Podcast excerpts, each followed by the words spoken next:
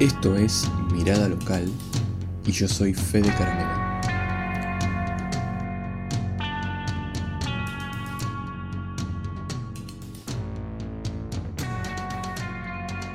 Hola a todos nuevamente. Hoy estoy junto a Mario Raimondi, quien estudió marketing y entre otras experiencias trabajó en el departamento de la marca de indumentaria Nike. Es ex jugador profesional de hockey, también fue entrenador y actualmente es cofundador y director ejecutivo de la Fundación El Desafío, donde dedica la mayor parte de su tiempo. Bienvenido Mario. ¿Cómo te va? ¿Algo más que quieras agregar a tu... No, creo que está bien. Está, ¿Es correcto? Perfecto. Contame para empezar, Mario, ¿cuál es tu relación con, con, la ciudad de Rosario? ¿Naciste acá? ¿Tenés familia acá? Sí, yo nací acá, tengo 43 años. A los 25 me fui a vivir a Holanda por una cuestión de leyenda personal. Siempre me interesó desde chiquito los Países Bajos.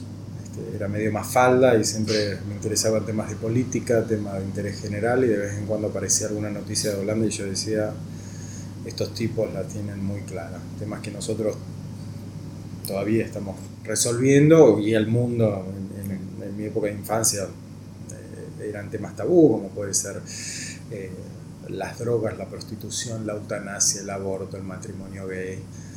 Los holandeses ya lo tenían resuelto y a mí siempre me, siempre me, me intrigó. Eh, así que siempre tuve algo con Holanda. Y después Holanda es la capital mundial del hockey por excelencia. Entonces el pasito para, para Holanda era muy fácil, en cierto punto, era muy natural y en el momento que conocí Holanda fui por primera vez en el 2000 de vacaciones a un campamento de hockey. Estuve un mes ahí y me enamoré. Este, así que en el 2001, antes de las crisis, me fui a vivir a Holanda y estuve allá 10 años viviendo. Y después volví por temas personales porque tengo la mayor parte de mi familia acá. ¿Estuviste viviendo en una sola ciudad de Holanda? O no, estuve en varias. en varias. Estuve en Ámsterdam, estuve en otra que se llama Harlem, en otra que se llamaba Busum, estuve pululando por ahí. Hmm. Así que conocí bastante de Interesante. ¿Por qué, Mario, por qué elegís hoy vivir en Rosario? Em, bueno, debo decirle que estoy en Rosario por un tema familiar. Este, si no, es, es, una buena pregunta porque es algo que a mí me intriga mucho. ¿Por qué alguien elegiría vivir en Rosario?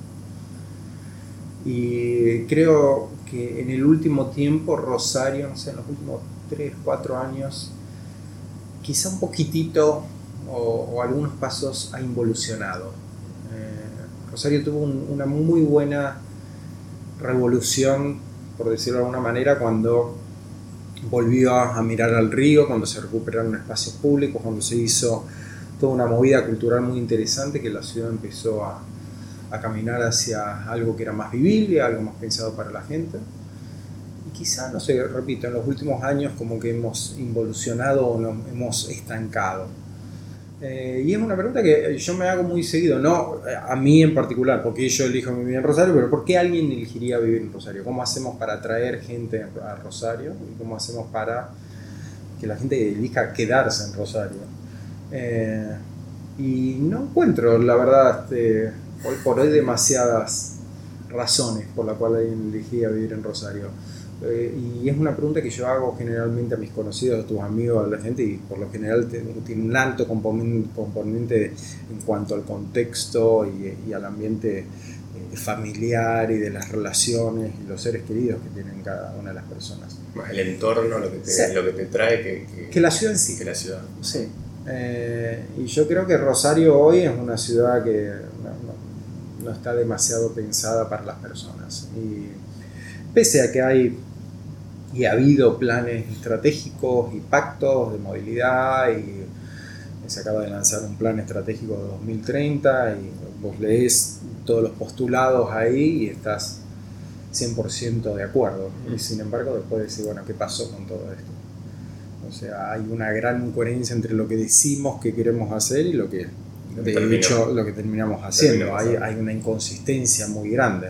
Eh, y esto no es para, para echar culpa sobre algún partido político en especial, yo creo que es algo transversal y también es de la ciudadanía. Eh, yo me, ah, está bien, yo viví en Holanda, el estándar está muy alto, ¿no? En cuanto a convivencia ciudadana, el compromiso ciudadano, la responsabilidad y demás. Pero, a ver, acá nadie relaciona, por ejemplo, el precio que pagamos por el agua por el derroche que hacemos como ciudadanía en el agua. Y esto lo podés ver toda la mañana cuando salís a caminar, 7, 8 de la mañana, que vos ves enorme cantidad de gente jugando con la manguerita y derrochando una cantidad de agua que en otros lados del mundo eh, sería un escándalo y en algunas eh, ciudades del país también, donde vos vas a Córdoba o vas a Mendoza, eso, eso no existe. Eh, y sin embargo nadie relaciona este, ciertas, ciertas cuestiones. Entonces, bueno, llueve, fantástico, llueve mucho, se tapan las, las alcantarillas y se inunda la ciudad.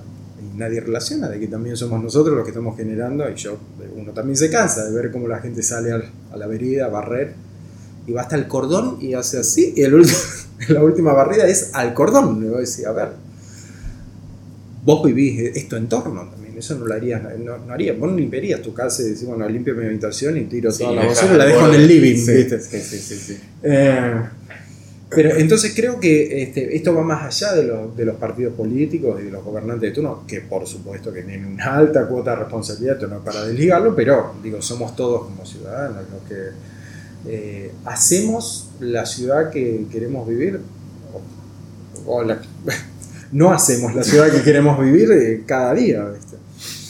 Entonces me parece que es una muy buena pregunta. ¿Por qué alguien elegiría vivir en Rosario? ¿Qué ingredientes debería tener una ciudad para que vos elijas vivir?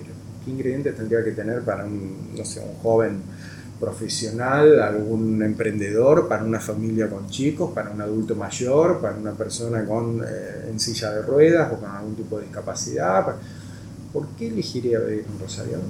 Hmm. Hoy creo que no hay demasiadas razones, pero es una pregunta que debemos hacernos constantemente y debería ser una pregunta que nos motive a, responderla y a crearla.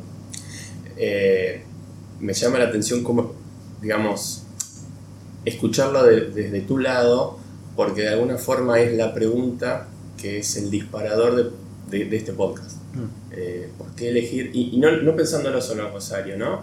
Eh, ¿Por qué elijo vivir en la ciudad que vivo, sea donde sea, en la parte del mundo que sea? Eh, hoy estamos hablando de Rosario, pero creo que aplica para cualquier ciudad y obviamente distintas ciudades tienen distintos porqués. Eh, y también está obviamente la mirada personal de cada uno, pero es... creo que es una pregunta que nos deberíamos hacer más seguido sea Rosario, sea eh, el lugar que sea. Bueno, se está haciendo esa pregunta, creo que está en la agenda de muchas ciudades del mundo, porque ya mundo se ha transformado en una aldea global y la importancia de las ciudades casi que trasciende a, las, eh, a los gobiernos nacionales. Hoy, mm. hoy vos ves que eh, hay más relación de ciudad a ciudad y hay políticas que tienen que ver de ciudad a ciudad y de repente con todos estos fenómenos que estamos viendo populismo, de, gente como Trump que te tira por la borda años de acuerdos y demás, digo, ves que las ciudades se mantienen, muchas ciudades dicen, bueno, no importa lo que diga el, gobierno nacional en cuanto al Acuerdo de París, no importa que la nación se salga, nosotros lo seguimos. Eh, y me parece que se está haciendo en gran parte del mundo. Y en Argentina se está haciendo de manera muy tímida, hay cosas que no están en la agenda. Eh, a, a, mí me sorprende como ver cómo el cambio climático no está en la agenda el, tema de la contaminación, que está en la agenda mundial. Eh, y acá, viste, parece que no nos enteramos. Y, pese a que lo estamos viviendo y lo hemos este, estos últimos meses en el país lo hemos vivido de manera monstruosa y nadie hace, eh, nadie pone ese tema en la agenda. Vos ves hoy, este, se está empezando una campaña electoral, yo no escuché absolutamente a nadie hablarme de contaminación ambiental, hablarme de la absorción de los suelos con tema de agua, hablarme de sequías, hablar no, no, se habla de ese tema. O si se habla de las inundaciones, dicen faltan obras. Ahora, nadie, habla, claro, nadie, habla de la deforestación, nadie habla de cómo estamos cuidando el ecosistema, nadie habla de cómo está bajando la población de abejas de manera monstruosa en, en, Argentina. O sea, temas que, viste, no sé, nos pensamos de que son, no sé, un tema de Hollywood, de ciencia ficción, de algún tipo de película, que acá no nos va a llegar nada y lo estamos viviendo y lo estamos viendo. Este, el clima de Rosario ha cambiado en los últimos años de manera increíble. Este, vos ves que hay estos fenómenos ayer, no más. Este, de golpe tenés una tormenta de estilo tropical que antes nosotros no teníamos. Después te baja la, temperatura a 15 grados. Sí, sí, sí. sí. Eh, pero bueno, me parece que es una me parece fantástico que nos empecemos a hacer esta pregunta y que de la ciudadanía empecemos a hacernos esta pregunta. Eh, y ahí también va un tema que no sé si, este, está dentro de la entrevista, pero es cómo hacemos nosotros los ciudadanos también para involucrarnos y hacer la democracia un poco más eh, rica, ¿no? porque este, en Argentina también hemos tenido, y yo creo que ha sido una política de Estado, el retorno de la democracia. Eh, creo que a la ciudadanía se le dio el mensaje de que la única manera de participar de la vida del país era a través de los partidos políticos. Y esto vos ves que en otros lados del mundo no es así. Vos tenés una gran cantidad de eh, sociedad civil organizada participando en distintos temas y vos la necesitas esa sociedad civil porque la, la, política a gran escala nunca te va a llevar a la especificidad de ciertos puntos. Vos no vas a tener dentro de la política el grupo de padres que se ocupa de los chicos con síndrome de Down y su inserción laboral. Vos no vas a tener a los padres o las familias de gente con obesidad que tiene problemas de diabetes. O sea, vos necesitas de la sociedad civil dándote esa especificidad y el, el gobierno y los políticos de turno tienen que estar haciendo políticas macro. Pero necesitas esas dos. Y en Argentina no se ha estimulado. Claramente no se ha estimulado eso. Eh, la única manera, viste, siempre ha sido el mensaje transversal a todos los partidos políticos es te tenés que involucrar en la política partidaria para participar ciudadanamente en la solución del país. no es así. Eh, por supuesto que son necesarios, pero son una pata. Y yo lo viví mucho en Holanda. Holanda es un país que tiene 16 millones de habitantes y la mitad de la provincia de Tucumán. Prácticamente no producen nada, este, son grandes eh, comerciantes, traders, eh, pero prácticamente ¿viste? producen muy porque tienen una industria láctea que es importante. Y los tipos están en la quinta economía de Europa y exportan 10 veces más de lo que exporta Argentina, siendo la mitad de la provincia de Tucumán. No tienen problemas de pobreza, como tenemos nosotros, no tienen problemas estructurales como tenemos problemas. Ahora, tenés 7.500 organizaciones de la sociedad civil participando del país.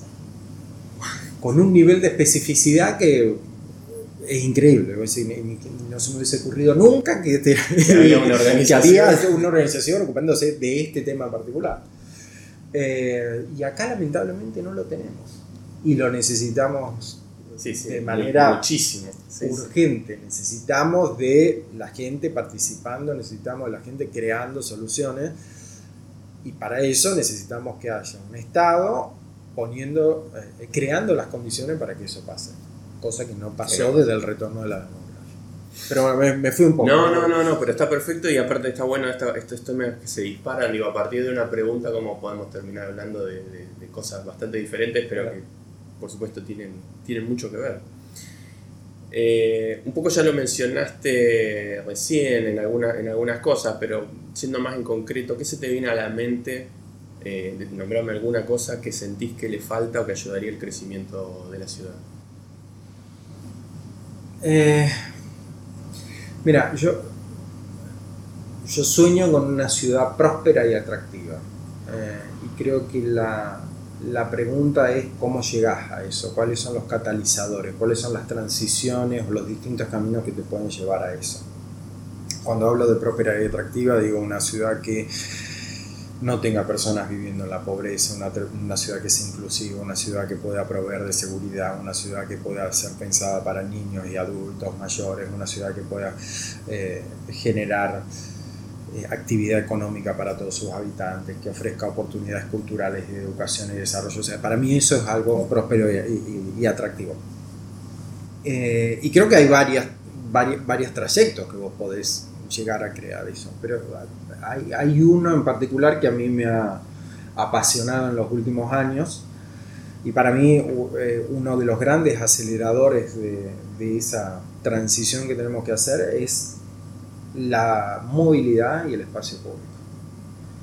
Cómo creamos una ciudad eh, que sea para la gente y que esto sea catalizador de todo esto que yo te dije antes. Y en un principio yo no veía esa relación y después la, la, empezás a entender.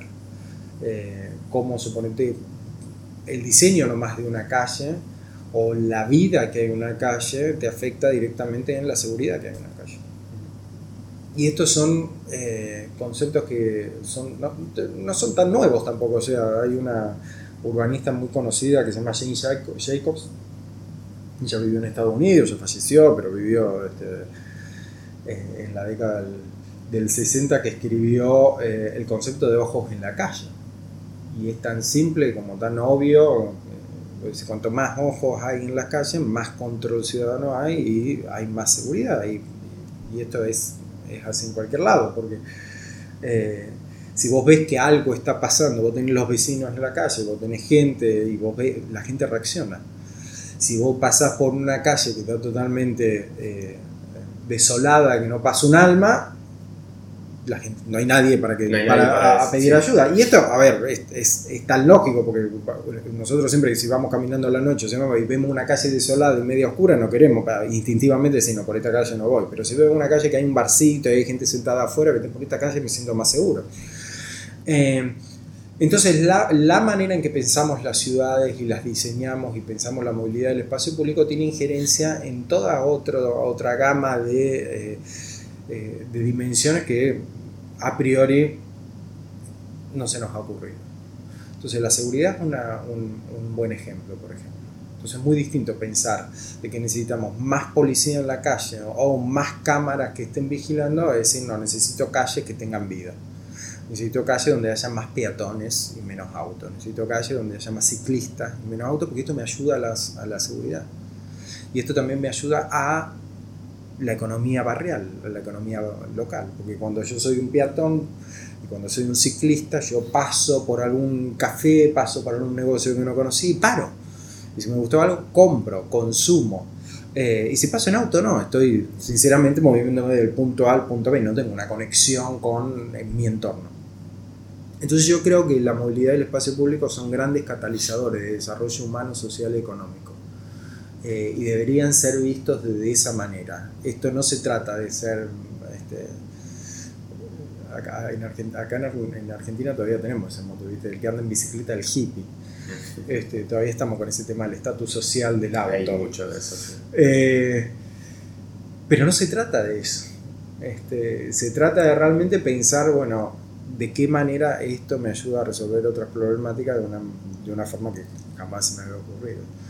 Eh, y ahí es donde yo digo, bueno, hay una gran inconsistencia, porque Rosario tiene todo un discurso desde hace mucho tiempo que va por ese lado de la movilidad sustentable, la ciudad pensada para la gente y demás, pero después hay, hay incoherencia que no se puede entender. Se acaba de hacer una doble traza en la, en la costa, que se agregan cuatro carriles a los cuatro carriles ya existentes que dividen a la ciudad de uno de los parques, de varios parques que son los más utilizados por la ciudadanía en cualquier fin de semana. Y ahora vos le pusiste un río de auto pasando eh, que no tiene ningún tipo de sentido, eh, que hace la calle más insegura, que vos no dejarías a tu, a tu hijo, a tu nene a salir a cruzar esa calle de ocho carriles eh, para poder llegar al parque y estar disfrutando un día en el espacio público. Entonces hay una enorme, enorme, enorme inconsistencia que a mi entender tiene que ver con que queda muy simpático hablar del discurso, eh, queda muy políticamente correcto hablar de esto porque hay una tendencia mundial eh, que, que ¿viste? va para este lado, entonces hablemos de movilidad sustentable, hablemos de que se va para la gente, qué sé yo, pero en realidad no entendemos lo que estamos hablando. Este, entonces, al no entender de lo que estamos hablando, pasan estas cosas. Eh, porque no, no, le dimos la real importancia que tenía que tener. Eh, desde, tu, desde tu experiencia por el lado de las, de las ONGs y lo que has venido trabajando en estos años, ¿te parece que las empresas o los empresarios de Rosario actúan o piensan diferente de alguna forma que los de Buenos Aires? Uh. Eh, que los de Buenos Aires. Siempre hago la comparativa con Buenos Aires porque, bueno, es, es como el, el, referente local que tenemos en muchas cosas. Este, siempre el interior mira de alguna forma a Buenos Aires mm. eh, y, y, me parece interesante desde la experiencia de cada uno ver si, si, si notan algún contraste o no, porque a lo mejor no, no lo notás. Quizá haya, no sé, la verdad que nunca me lo puse a pensar. Yo, el, problema que tengo que es mi estándar siempre fue la comparación eh, Europa-Argentina. Mm. Entonces, en ese estándar, este, nadie está a la altura. Eh, en Buenos Aires tampoco. Este, quizá, viste, acá eh, se tenga menos acceso a a, ver, a mí, a mí, lo que me parece, yo estoy mucho en Buenos Aires, a mí lo que me parece que eh, en Buenos Aires hay quizá más contacto con el mundo de lo que, de lo que hay acá. Mundo, digamos, como planeta en general. Eh, acá no tenemos tanto eso. Entonces quizá la visión pueda ser un poquito más de cabotasco, por decirlo de alguna manera. Eh, de todas formas, yo creo que hay cierta cierto nivel de empresariado, no todos por supuesto, y es difícil generalizar, eh, pero que todavía no, pueden tomar real dimensión de cuáles son la función de la empresa más allá de generar una renta. Eh, y este es un tema que también vos ves que en otros lados del mundo se ha avanzado muchísimo y ya hay muchas empresas que están hablando de economía circular, de mover todo su, su, modelo de negocios hacia una economía circular, porque ya no podemos pensar más de la manera que hemos hecho y pensado negocios en los últimos 50 años, en donde lo único que nos importa es la generación de una renta que después ni siquiera se reparte. Ahora vos tenés que tener en cuenta el impacto social, el impacto ambiental, el impacto, vos tenés que pensar todo como un, un organismo más que como una estructura lineal. Eh, y yo no veo, viste, que acá en la agenda de, de, la Argentina en general esté ese tema de la economía circular. Sí he visto cómo hemos pasado distintos momentos y etapas. Entonces, cuando yo volví de Holanda en el, 2001, en el 2011, se hablaba mucho y ya se hablaba, ya había arrancado un poco antes, pero se empezó a hablar de responsabilidad social empresaria. Después eso, como era algo que no funcionó, ni, yo soy muy crítico, este, no funcionó en, otro lado del mundo y acá sinceramente tampoco funcionó. Este, se fue diluyendo y demás y ahora veo que se está reinventando eso con, este, para mí, ojo, pues seguramente estoy equivocado, ojalá esté equivocado. Eh, ahora, digo, todo lo que se habla de sistema B eh, es como para mí la nueva RC es empresa firmando compromisos de que voy a pensar en cómo este, impacto triplemente en distintos. Eh, y para mí son todas este, estrategias hipócritas, que es una palabra muy dura, porque me parece que tiene que ver mucho con la intencionalidad del objetivo. Eh, la RCE nació pensando de que el ser humano tiene una huella ecológica negativa eh, y se trataba de reducir esa huella. Entonces vos veías en todos los informes de RCE de, todos los años de toda la empresa, vos veías un gráfico en todos que iba, viste, la línea, la línea que iba bajando año por año y era la emisión de dióxido de carbono. Cómo la empresa fue reduciendo su este, emisión. Entonces empezaron a medir y, bueno. Eh, y esa visión para mí es una visión horrible del ser humano, de pensar de que nosotros venimos acá para dejar el mundo peor de lo que lo encontramos eh, entonces mi intención y mi objetivo es decir, bueno, voy a reducir lo máximo posible mi paso por este mundo.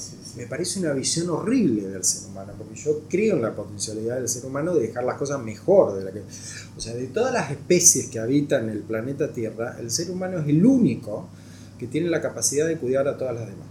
Es el único. Y a mí eso me parece grandioso. Entonces, cambia mucho la intencionalidad del objetivo. Vos querés hacer lo menos malo o querés hacerlo bueno. Es distinto. Sí, sí, sí. Y la RCE siempre ha planteado hacerlo menos malo. Hagamos lo menos malo. Pero nunca ha planteado, eh, decir, che, hagamos algo que sea bueno. Entonces es muy distinto si una, si una eh, empresa se plantea, vamos a reducir el dióxido de carbono y decir, vamos a limpiar el aire. Sí, incluso eh, lo que genera puertas adentro es muy distinto, porque vamos a tratar de reducir nuestro impacto negativo, eh, es un mensaje muy diferente a vamos a, sí. como decir, limpiar el aire o lo que claro. sea. Y creo que la RCD fue eso, por eso no funcionó y por eso, viste, a nivel mundial el Corporate Social Responsibility fue desapareciendo y se transformaron en otros departamentos dentro de la empresa, viste, hubo una evolución y demás. Eh, y ahora tenemos esto que es el sistema B, eh, que se presenta más o menos parecido a lo que era la RCD, ¿viste? O sea, empresa firmando un compromiso de, che, voy a ser responsable. No, te lo tendría que ni plantear. O sea, el tipo que realmente es responsable, que quiere, che, yo estoy pensando mi negocio para este, tratar bien a mi empleado, para no contaminar, porque esto, pues, no tiene que firmar ningún compromiso. O sea, la firma un compromiso deja implícita de que, vos, che, yo estoy haciendo algo que está haciendo algún tipo de daño y me comprometo con todo lo que eso, ¿viste? O sea, con, a pensar en dejar de hacerlo. Es, es, terriblemente distinto. Pero eso se ha resuelto con los conceptos de que era. El, primero fue Cradle to Cradle, de la cuna a la cuna, eh, que fueron un, un alemán y un estadounidense que crearon este concepto que toman a la naturaleza como ejemplo y los ciclos de la naturaleza. La naturaleza no hay ningún tipo de impacto negativo en su, en su ciclo. El árbol que se cae, la hoja, es el mismo nutriente que después vuelve a crear las condiciones para que otra planta... Bueno, y eso ha evolucionado hacia la economía circular.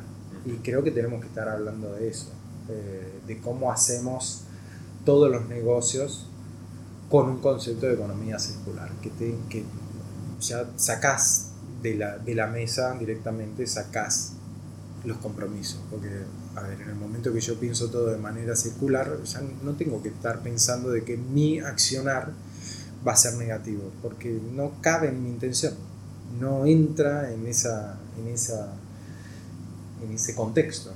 Eh, y acá en Argentina, volviendo a la pregunta original, eh, creo que falta. No lo veo tan seguido. Lo, ves, viste, hay ciertas luces, viste, ahí que se van encendiendo, ciertos faros que van apareciendo, pero todavía es muy, es muy tímido. Eh, la otra vez leí un tweet de una eh, precandidata a intendente. Y eh, no sé, viste que en épocas de, elecciones todos los candidatos se juntan con todos los grupos sí, por yo no recuerdo bien, creo que eran asociación de industria, qué sé yo, Bueno, y después de eso, viste foto en Twitter y decía, este, voy a trabajar, estuve con los industriales de Rosario, voy a trabajar para que cualquier industria que quiera establecerse en la ciudad pueda hacer. ¿Viste? Y yo le digo, como cualquier industria. O sea, a vos entonces, estamos hablando de cómo hacemos para atraer gente, cómo le hacemos la ciudad atractiva y demás. A vos te da lo mismo cualquier industria. O sea, para vos es lo mismo que venga una petroquímica eh, con un, sí, sí, con todo el impacto que tiene. Con un impacto ambiental horrible o que venga, qué sé yo, no sé, una fábrica este, de armas a que tenga un, proyecto que eh, respete la biodiversidad y el ecosistema, o que no sé, sea una huerta orgánica, o que sea una... Te da lo mismo todo, no es todo lo mismo. Este, y tenemos que empezar a hacer esa, esa diferencia. Cualquier cosa no es mejor que nada. Y eso es algo que, que en Argentina siempre hemos dicho, todo suma, ¿no? Todo no suma. Eh, y también en, el tema este, cada vez que empezaba a hablar de esto, se habla mucho de la defensa del empleo. Cualquier cosa está justificada por la, por, por la creación de empleo cualquier cosa, o sea, que se me instala cualquiera con tal de que genere empleo, no importa, ¿viste? si ese empleo después termina intoxicando a pueblos enteros y a tu misma familia, o te termina intoxicando a vos, como hemos tenido casos acá, ¿viste? de gente que ha este, trabajado en, en, la agricultura y ha terminado muerta con cáncer asqueroso, y te pero teníamos que generar empleo. Eh, y esto parece el tema de la generación de empleo, no importa si son empleos sucios, si son empleos esclavos, si son empleos ¿viste? que nos destruyen el futuro y el presente, no, importa. Todo vale eh, con tal de que todo no vale. Este, yo entiendo que, que no es así. Es, versión de, es, como una visión de muy corto plazo, ¿no? Digo, el empleo es para hoy y lo que pase mañana ya no es un problema mío, no es un problema que, tenga que resolver, del que tenga que ocuparme, pero, es, muy, tonto pensar. Sí, a, mí eso me, desvela, me desvela, Porque digo, eh, toda esta gente tiene familia tiene hijos, seguramente, y si no tiene hijos, tiene sobrinos, tiene los amigos, los hijos de los amigos, algún entorno, viste, de, de, de, o sea, ese instinto de proteger la niña que está en el mundo animal, ¿entendés? De proteger la cría, parece que acá, viste, no sé, no lo... ciertos empresarios, por ejemplo, pareciera que no lo tienen. Eh, y después nos preguntamos, viste, también, nos enfermamos de las cosas más raras la expectativa de vida en el mundo ha mejorado y sigue mejorando, ¿viste? Vivimos mucho más años de lo que vivíamos antes, pero también han aparecido una cantidad de cosas, ¿viste? Que antes esto no estaba. O sea, algo mal estamos haciendo, de algo nos estamos enfermando. Eh, y en eso volvemos, tiene mucho que ver el entorno que vos crees en las ciudades. Acá creemos que salud significa recibir atención en el momento que ya me enfermé. Eso es salud. Y salud para mí también tiene que ser, me mantengo saludable. Tengo un entorno y un contexto que me mantiene saludable, que me mantiene alegre, que me mantiene este, menos vulnerable a enfermedades mentales, por ejemplo. Si dicho de otra forma, no tengo que llegar a ese centro de salud, no tengo que llegar a visitar ese centro Totalmente. de salud. Ese sería el objetivo ideal. Totalmente. Vos sabés que hay, hay estudios hechos sobre cómo afecta la movilidad en las calles con respecto a enfermedades eh, mentales. Entonces, cuanto más autos haya en una ciudad, cuanto mayor tráfico haya en una ciudad, hay mayor posibilidades de que vos desarrolles Alzheimer y demencia a temprana edad. ¿Y esto por qué? Porque cuanto más autos hay en las calles, menos gente hay en la calle. Vos salís menos en la calle. Vos te recluís adentro de tu, tu casa. Entonces, ¿qué logras? Logras aislarte de tu entorno, tener menos contacto social, tener menos... y el cerebro empieza a apagar cierta... Eh, a ver, en, en, el Reino Unido tienen un ministerio de la soledad. El año pasado crearon el ministerio y lo declararon epidemia. Hay una epidemia de soledad en la gente. Eh, y esto tiene un alto grado, y vos dirías, bueno, che, no tenemos más gente con Alzheimer que yo abramos más centros de, ¿viste? pongamos plata en los centros para atender a esta persona. No, sé, quizá la solución no es poner la guita ahí, quizá la solución, no, a ver, ¿por qué esta gente está desarrollando? Vayamos a la causa, ¿cuáles son las causas? ¿Y de qué manera podemos este, combatirlas? Entonces, por eso te digo, eh, no sé, estoy haciendo una ensalada, no sé si queda claro, pero, pero digo, tiene mucho que ver con la intencionalidad del objetivo. Eh, y en cuanto a las empresas, tanto de Buenos Aires como de Rosario, sí, hay algunas ¿viste, que tienen cierta visión y hay otras que para mí no tienen el más mínimo eh, atisbo de una visión que sea más o menos integral, que vos digas, che, este, esta gente está agregando realmente un valor aparte de generar una renta. Hablabas recién hace un ratito sobre el tema de la niñez y vos trabajás con, con chicos eh, y, sobre todo vinculada con, el tema de la pobreza y digamos situaciones de, mucha vulnerabilidad. ¿Cómo es trabajar en ese, en ese entorno? Eh, y como es, durísimo. requiere de una... Eh, de una inteligencia emocional muy alta que ni por asomo yo la tengo resuelta, ojo, lo, digo, no es lo que yo este, me considero inteligente emocionalmente, para nada. Este, pero, es, evidente, que es necesario. Es totalmente necesario.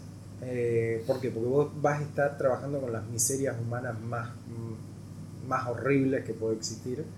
Y esto evidentemente somos todos seres emocionales eh, y esto te afecta. Ahora, en el momento que a vos te afecta, eh, también te bloquea para poder plantear algún tipo de solución.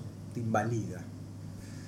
Eh, entonces necesitas un balance entre, porque tampoco tenés que ser un robot, ¿no? Estás trabajando con personas, vos no querés ser un, una, un ser insensible y demás.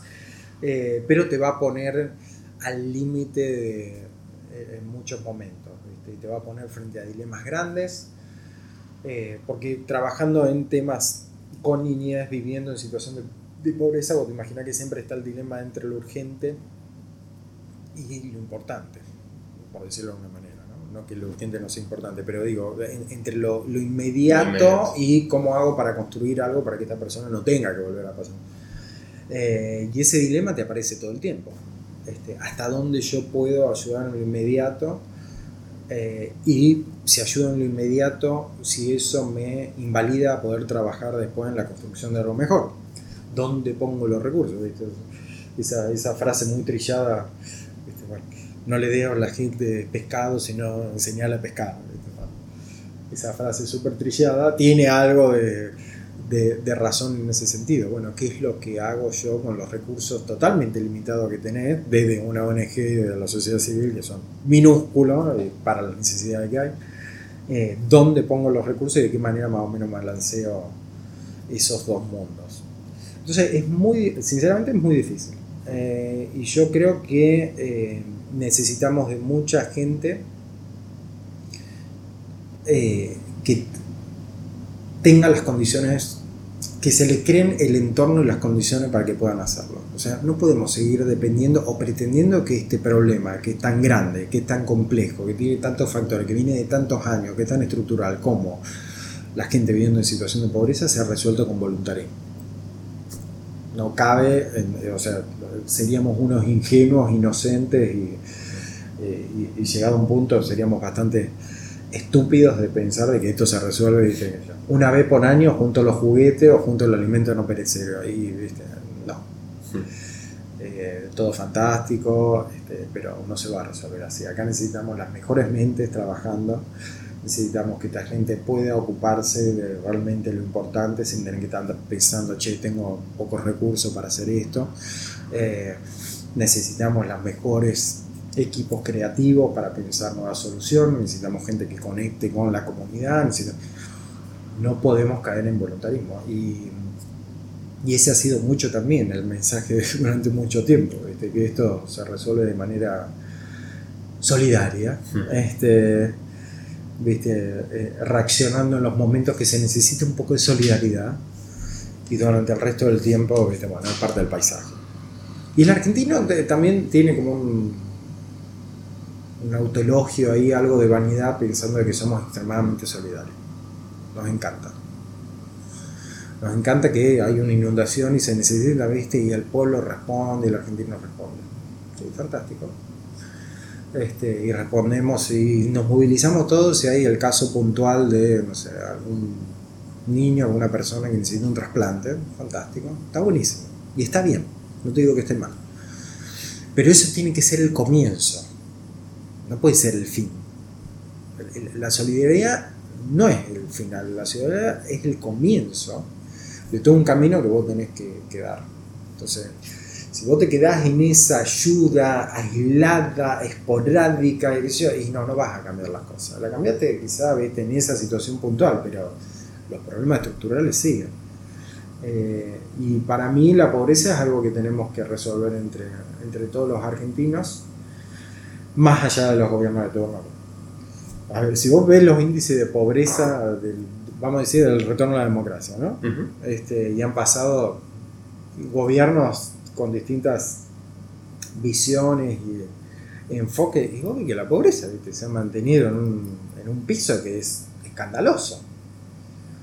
Y sin embargo, no, no lo vemos como un tema estratégico.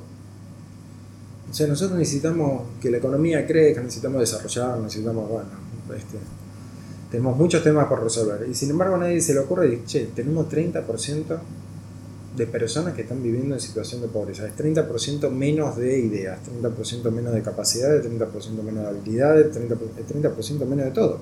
De actividad productiva, 30%. No se trata de un ellos y nosotros. Sea, si vos lo pones en términos futbolísticos, que a este país le encanta el fútbol, vamos a jugar la final del mundo contra Alemania, el partido más difícil con la, que vos podés. Y si vamos a salir a la cancha con tres menos. ¿Alguien se le ocurriría de poder ganar ese partido? Ah, bueno, esto es lo mismo, muchachos.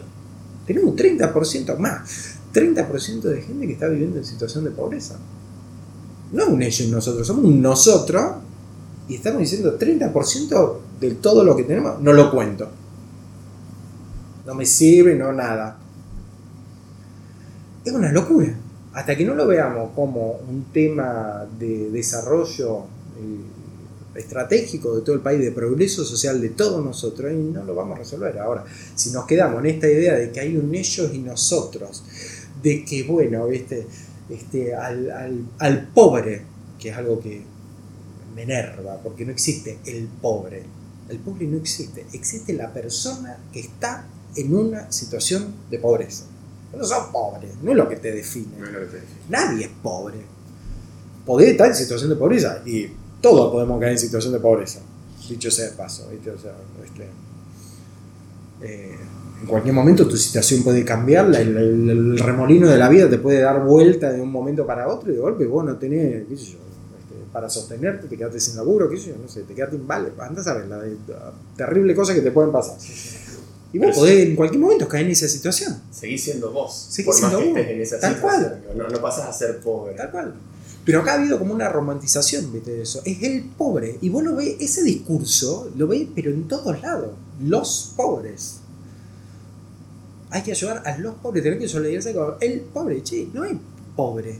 Es una persona que está en una situación porque se dieron una serie de factores. Y nosotros, si queremos resolverlo, tenemos que entender, che, a ver, ¿cómo, ¿cuáles son esos factores que se dieron en esta situación?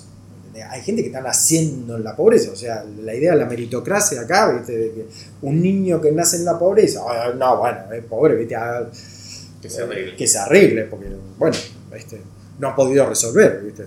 Yo tampoco tengo la vida hecha, y también, todo me costó mucho, Puedo arrancar con esos discursos. Pero un chico que nace en situación de pobreza, fuera de, broma, ¿qué, qué, qué, podés pretender de que ese chico, si vos no le creas las condiciones, salga de esa situación? ¿Cómo sale de la trampa de la pobreza? Pero hasta que no lo veamos como un tema estratégico, en donde necesitamos realmente pensarlo de manera profesional, de manera este, eh, conjunta, colectiva y con la seriedad que eh, no lo vamos a resolver. ¿viste? Repito, ¿viste? la colecta, la idea de ayudar de la solidaridad hacia los pobres, eh, es terrorífica. Eh, y tenemos que romper eso. Primero, yo el otro día iba en el auto con una muy amiga mía, que tiene un nene de 6 años, y pasábamos eh, por una cuadra donde había asentamientos totalmente precarios. Y la mamá atrás, el nene pregunta y dice, ¿por qué ese nene está sin zapatillas? Y dice, bueno, dice, es lo que hablamos, ese nene es pobre, le dice la mamá. Y esta es una amiga que, mía, que divina, que este, yo quiero mucho, que tiene toda la buena intención del mundo y demás, pero... Entonces, eh, ¿por qué pobre? Y yo te expliqué qué tenemos que hacer con los nenes pobres. Y el nene dice, sí, hay que darle la ropa que nos usamos, un cuaderno y decirle que vaya a la escuela. Y este nene tiene 6 años. ¿Entendés? Entonces, ya ese nene está naturalizando de que existen otros nenes que son distintos a él, que son pobres, y este es el approach que hay que hacerle. Darle lo que me sobra, divino, este, un cuaderno y decirle que vaya a la escuela no funciona. No funciona acá y no funciona en ningún lado del mundo. Hay una, economista que se llama Esther Duflo, eh, que escribió un libro hablando de la psicología de la gente que vive en situación de pobreza, Poor Economics. Y te muestra cómo ella analiza distintos casos de todos lados del mundo, eh, de cómo grandes programas de ayuda social como nosotros tenemos, qué sé yo, acá programas de asignación universal, por ejemplo, eh, si eran implementados por sí solos, no tenían ningún tipo de efecto y no sacaban a la gente en situación de pobreza. Vos necesitabas, junto con esos programas, pensar en otro tipo de programas que también estimulen el desarrollo de estas personas. Aislados no sirven, quizá complementados con otros programas sí sirven. Y una de las cosas que, que ella analizaba mucho desde la psicología también, un trabajo muy interdisciplinario, era eh, la manera en que la gente en situación de pobreza eh, piensa y funciona y que para una persona que no vive en situación de pobreza es inentendible, porque tenemos otros estándares. Y esto, a ver, cualquiera ha escuchado o hasta ha dicho alguna vez que ha pasado por un asentamiento precario, o sea, no tienen para comer, pero tienen la antena de DirecTV. Eso no le falta. Porque desde nuestra eh, escala de, de, prioridades, eso ¿viste? es algo. Pero si vos lo ves desde el lado de, una persona que está en situación de pobreza, tiene total sentido. Y es por eso que hay gran cantidad de deserción escolar en todo lado del mundo en gente que está viviendo en situación de pobreza. ¿Por qué? Porque uno no tiene para comer, flaco. Y la educación es una inversión. La educación, como la entendimos todos, es si yo voy a hacer la escuela primaria, que son 7 años, voy a hacer la escuela secundaria, que son 5 años más, y después voy a ir a la universidad, digamos que la termino, vamos a ser positivos, la termino en 5 años más. O sea, yo invierto 17 años de mi vida, porque después tengo la promesa, ya ni siquiera, pero tengo la promesa de que voy a conseguir un trabajo y que me voy a poder sustentar. O sea, es una inversión de 17 años porque al final del camino yo digo, yo voy a poder hacer esto. Una persona en situación de pobreza que no tiene para comer, no tiene para invertir 17 años. Vos no le podés pedir que vaya a la escuela cuando vos no tenés para comer, flaco. Y si nosotros pensamos programas sociales y de reducción de pobreza que sigan la lógica nuestra y no de una persona que, no entienda la, realidad de una persona que vive, no va a funcionar. Eh, y toda nuestra lógica como ciudadano ¿viste? también tiende a eso. Creemos que esta es la manera de ayudarlo. Esto es lo que vos te. Mira, yo te quiero ayudar, esto es lo que voy lo que, vos necesitas. Esto es lo que vos necesitas. Nosotros lo hemos vivido como ONG, eso, ¿sabes? Mm nuestro, nosotros arrancamos una ONG de nada, ¿viste? sin saber nada, no, había, no tuvimos ningún padrino, ningún sponsor, ninguna, ¿viste? nada, no tuvimos nada. Y vos te, te acercabas pidiendo ayuda y la gente no te escuchaba, te decía esto es lo que vos necesitas. Toma, ayuda, toma esto.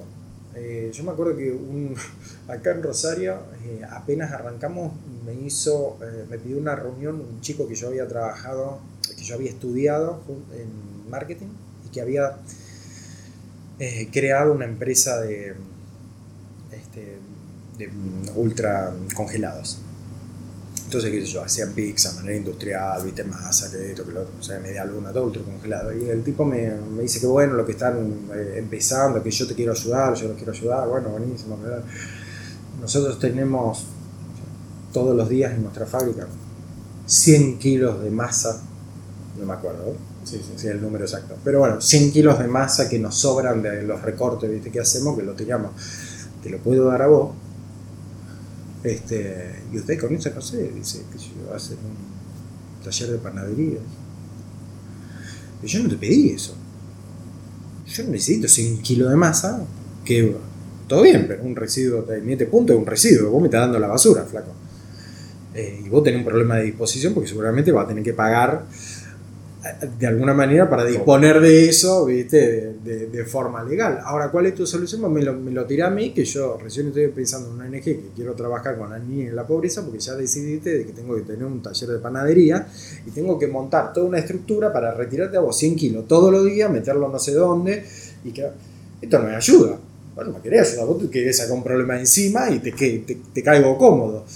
Eh, pero ojo con llegar a decir, ¿viste? que este, no, gracias. Pero ¿cómo? ¿Cómo te va a atrever a decir que no soy flaco? Yo te estoy ayudando. Vos tenés casi la obligación de, decir que sí. Nosotros hemos tenido gente que nos toca la puerta y que viene y te dice, tengo esta bolsa de, ropa usada que a mí no me sirve, se la dejo a usted. No, mira, gracias, pero nosotros no repartimos ropa eh, y tampoco recibimos ropa usada. Hay otras organizaciones que, que sí lo hacen, viste, no sé, andate a esta, andate a esta, nosotros no la gente se ofende. Porque vos tenés la obligación de recibir lo que ellos consideran que es ayuda. Eh, fuerte. Sí, por eso te digo, volviendo a la pregunta original, eh, es muy difícil trabajar, porque no se tratan de las miserias humanas nada más de la gente que está en situación de pobreza. Se trata de la miseria humana de todos nosotros. Todos nosotros. Eh, me gusta hacer esta pregunta y, es un ejercicio de futurología que es, muy complejo para, para, encerrarlo así en una, pequeña pregunta, pero lo que se te venga a la mente, ¿Cómo ves a Rosario en 5 o 10 años respecto a otras ciudades del país? Y, te, hago te, planteo esto respecto a otras ciudades del país para a lo mejor no, digamos, no sacarlo hacia Europa, que quizás es comparativa mucho más, como, decías antes, hay, hay, mucho más contraste. ¿Te parece que Rosario va, eh, digamos, puede encaminarse a resolver algunos de sus problemas, como mencionaba el tema de la movilidad, por ejemplo? ¿Te parece que no? Yo soy un crítico optimista. Eh, si no creyera que Rosario en 5 o 10 años podría resolver eh, los problemas y podría crear esa, esa, ciudad próspera y atractiva que te decía antes, este, no tendría sentido absolutamente lo que, nada de lo que hago. Entonces yo creo que sí, que podemos. Rosario tiene un potencial enorme. Eh, es una ciudad que tiene enorme cantidad de ingredientes para hacer una ciudad muy vivible, muy linda, es una ciudad plana, eh, no tenés, en términos de movilidad, fantástico, mm. sí, sí, no tenés eh, este, subidas y bajadas, esto puede estimular que la gente camine, que la gente ande en bicicleta, que nos bajemos del auto. Tiene un río que es increíble, que para mí no está explotado en todo su, en todo su potencial. Eh, está localizada en un punto estratégico del país y de la región, yo creo que sí eh, podemos estar resolviendo un montón de problemas. Pero creo que Rosario tienen que elegir. Nosotros tenemos que elegir qué tipo de ciudad queremos ser. Vos no podés ser todo. Eso es muy infantil, ¿viste? ver ¿viste? una cosa y decir, ay, quiero esto, y después te enteras de otra cosa, quiero esto y quiero esto. Nosotros tenemos que decidir qué tipo de ciudad queremos ser. Y ese es el gran, para mí, el, primer paso que tenemos que resolver como sociedad, ojo, este, no los partidos políticos que yo creo que este, ostentan un poder que es muy clásico y muy conservador y que realmente las transformaciones y la innovación vienen por otro lado, no vienen de los partidos políticos. Y nosotros como sociedad creo que tenemos que que desarrollar y elegir qué tipo de ciudad queremos ser. Y es un momento clave para mí. Mm. Es un momento muy clave. Porque todavía podemos elegir. Todavía estamos a tiempo. Todavía no hemos hecho, hemos hecho desastre, pero todavía no hemos, no hemos hecho enorme cantidad de desastre. Eh, y es un momento muy particular, porque también hay un momento particular del país eh, y veo de que eh, ciertas cosas se complican mucho veo que hay gente que se está yendo de la ciudad, eh, alguna viste o a Buenos Aires, otra directamente afuera del país, que estamos perdiendo eh, gente que agrega valor, que la necesitamos, que puede crear, que te puede ayudar a pensar, que son muy, muy, muy necesarios. Eh, es un momento complicado. No tengo del todo claro cómo va a ser esa transición en este punto de qué manera se va a dar ese cambio. Eh, y ese es otro de los grandes problemas que a mí me parece que tenemos como, como ciudad y como país. Nosotros tenemos que ser excelentes en entender cómo ocurre el cambio. Ya no se trata tanto de las visiones, sino de cómo ocurre el cambio. Y fíjate de que nadie tiene claro cómo ocurre el cambio. Algunos ¿viste? te dicen, no, arranca de arriba para abajo. Y otros te dicen, no, es de abajo para arriba. ¿viste? Y en esa confusión al final lo que te pasa es que vos tenés a toda la sociedad y a la gente totalmente bloqueada eh, y termina diciendo, va, no va a cambiar. Sí, sí, terminas resignado. Terminas resignado. Y es lo peor que te puede pasar como sociedad. Porque esa, esa resignación después pasa al sálvese quien pueda. Entonces yo me ocupo de lo mío y lo demás me importa un bledo. Total no va a cambiar. Total no va a cambiar, total yo no lo voy a ver, total va a tardar muchos años, total esto, total lo otro. Eh, y no nos hemos ocupado de entender cómo funciona el cambio. La palabra cambio lo hemos bastardeado, como hemos bastardeado tanta otra palabra, al punto de que vos oís la palabra cambio y la gente como te... ¿viste? Ya te lo relaciona y se pone un blog, una, una, pared adelante y una barrera enorme. Pero nosotros tenemos que entender cómo, cómo funciona el cambio y tenemos que desarrollar teorías de cambio. Cómo es que, cuáles son las distintas trayectorias que nos van a llevar a esta visión que nosotros tenemos. Eh, y después tenemos que, una vez que tenemos teoría del cambio, tenemos que ser muy buenos en decir cómo acelero esa transición. Desde el punto en que estoy a la visión que quiero, y esta es la teoría, cómo la acelero. Eh, y en Argentina no nos hemos ocupado de eso, no, se han ocupado ni los políticos, no se ha ocupado la sociedad civil, no se ha ocupado nadie. Entonces, ¿qué tenemos? Tenemos opinólogos.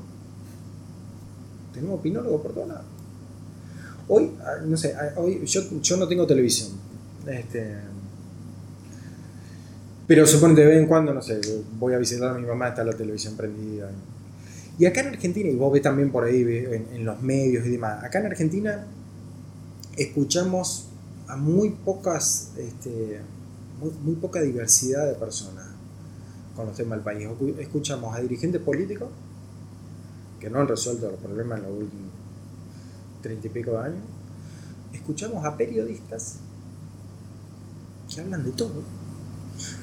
Últimamente escuchamos, se ha puesto un poquito de moda, viste, escuchar a algún neurocientífico por ahí, viste, han pegado mucho los neurocientíficos. Pero, a ver, ¿dónde están los filósofos? ¿Dónde están los antropólogos? ¿Dónde están los sociólogos? ¿Dónde está la gente que nos ayude a nosotros como sociedad a pensar? A crear soluciones, a entender cuáles son las claves y las llaves que tenemos que empezar a tocar para generar el cambio, para entender, no, che, mira, si hacemos esto, esto te lleva a esto, si hacemos esto otro, esto te lleva a esto otro. Eh, y como no lo hemos hecho, no hemos resuelto. Entonces vos ves, de nuevo, un montón de voluntarismo. A ver, vamos a tener un tema eh, icónico en los últimos años en Argentina, décadas, la inseguridad. Uno no puede decir que la sociedad civil no se movilizó, se movilizó. Ahora, siempre se movilizó de la misma lógica. ¿sí? Eh, la marcha, la reacción, el pedido de justicia, eh, otra vez la marcha, otra vez la reacción, ¿viste? Son, y se van acumulando, ¿viste? Eh, estos pedidos de justicia, de justicia, de justicia, de justicia. La sociedad se ha movilizado. No cambió un ápice. Seguimos teniendo homicidios, seguimos teniendo femicidios, seguimos teniendo problemas de inseguridad, seguimos teniendo, ¿viste? Muertes totalmente absurdas, seguimos teniendo... No lo hemos resuelto. Es, de esta manera, lamentablemente, no lo hemos resuelto. Eh, ¿por qué no estudiamos cómo podría resolverse? ¿Qué otras trayectorias tenemos si esta sabemos que no funciona? Y ojo, no estoy... Eh, yo cada vez que digo esto te dicen, no, pero vos no tenés que invalidar el reclamo de la gente. Yo, yo, no invalido el reclamo. Lo único que estoy diciendo es que tenemos que aprender a movilizarnos de una manera que sea mucho más eficiente para resolver los problemas que tenemos que son gravísimos el pedido de justicia, ¿viste? Y, ya lamentablemente ya está claro que no funciona porque ya desde la época de Bloomberg arrancó todo esto. ¿Qué estamos hablando? 2001, 2002 fue lo de Bloomberg. Pasaron 17, 16 años en el medio. Eh, y seguimos, ¿viste? Teniendo que poco quedado por tres, ¿viste? Todos somos fulanito, todos somos menganito y justicia por fulanito, justicia por cosas. Y es terrible, pero nos seguimos muriendo, muchachos. Entonces, es horrible, pero necesitamos elevar nuestro nivel. Porque tenemos, ¿sabes? Está claro, tenemos una dirigencia política que no resuelve. Eso ya lo tenemos claro. Por eso nos estamos movilizando. Pero nuestra movilización tiene que dar un salto de calidad porque si no vamos a seguir contando muertos. Y es horrible, es terrorífico y, y lo tenemos que hacer. Entonces, hasta que no seamos expertos en cómo se genera el cambio y cómo aceleramos esos cambios, esas transiciones, este, vamos a seguir en la misma. Y Rosario me parece que está en ese, en ese punto. Tenemos que elegir y tenemos que entender cómo, cuál es nuestra teoría del cambio. La última pregunta que te hago, Mari, para sacarte un poquito de, de, de, esto que venimos hablando. Nombrame un libro que hayas leído en algún momento de tu vida y que recomiendes leer por la razón que sea. Qué difícil esa pregunta. Alguno, el que, el que primero te venga a la mente. Y depende, qué sé yo, los momentos de tu vida. Bueno, sí, bueno, o más de uno si quieres. Este, a mí me, me gustó muchísimo eh, en mi época en Holanda un libro de Richard Bach, que llevan Nada es azar. Eh, es un libro que muy, muy humano, muy emocional, es una novela, es, muy de, de, historias, tipo fábula, ¿viste? te diría. Eh, que me ayudó a mí en un momento muy particular de mi vida, que vos tenés que, no sé, estás tratando de entender el universo, por decirlo de alguna manera, este, y de tu conexión con la vida. Y en el último tiempo hay... Eh, eh, en, el último, en el último, la última década he, dejado de leer ese tipo de libros y he leído otro tipo de libros que tienen que ver más con temas puntuales. Hay uno buenísimo que a mí me encanta, que es de Margaret Heffernan, que se llama A Bigger Prize, un premio mayor, que habla de la competencia y cómo la competencia como concepto, en, todo sentido de la vida, destruye básicamente este, la colaboración y la creatividad en el ser humano. Eh, hay un libro muy bueno también de Olaf Rosling que habla de este, los hechos fácticos, los datos fácticos que nos ayudan a entender problemas y a salir de nuestras, nuestros preconceptos para poder empezar a ver eh, realmente entender cómo funciona todo y cómo, cuáles son los caminos para crear soluciones. Y hay uno también que me gusta mucho, que es uno de mis autores también este, de pila en este momento, que es de Ken Robinson, que habla mucho de educación y nuestras pasiones, nuestro interés y cómo creamos las condiciones para que eh, el talento humano florezca, básicamente. Así que no sé, bueno, pero creo que es muy subjetivo. A mí siempre que me preguntan recomendar libros me molesta porque creo que. No me molesta, me pone incómodo porque este, eh, hasta te diría, me parece un poco arrogante, ¿viste? Decirle al otro, che, esto es lo que necesita leer. ¿Qué sé yo? No sé. Eh, depende mucho el momento de la vida que uno está. Y, yo, yo tengo 43 años, pero yo ya reconozco que he sido tres personas distintas en mi vida, por lo menos. ¿Viste? Que este, uno fue cambiando, fue este, evolucionando en una cosa, quizás en otra involucionando, ¿viste? también es una, son curvas medias raras, pero uno no es el mismo, no piensa distinto, no, no piensa lo mismo.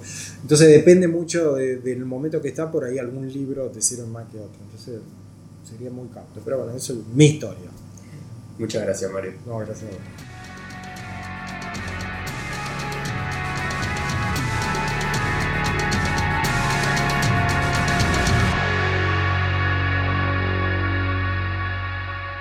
Te espero en el próximo episodio de Mirada Local.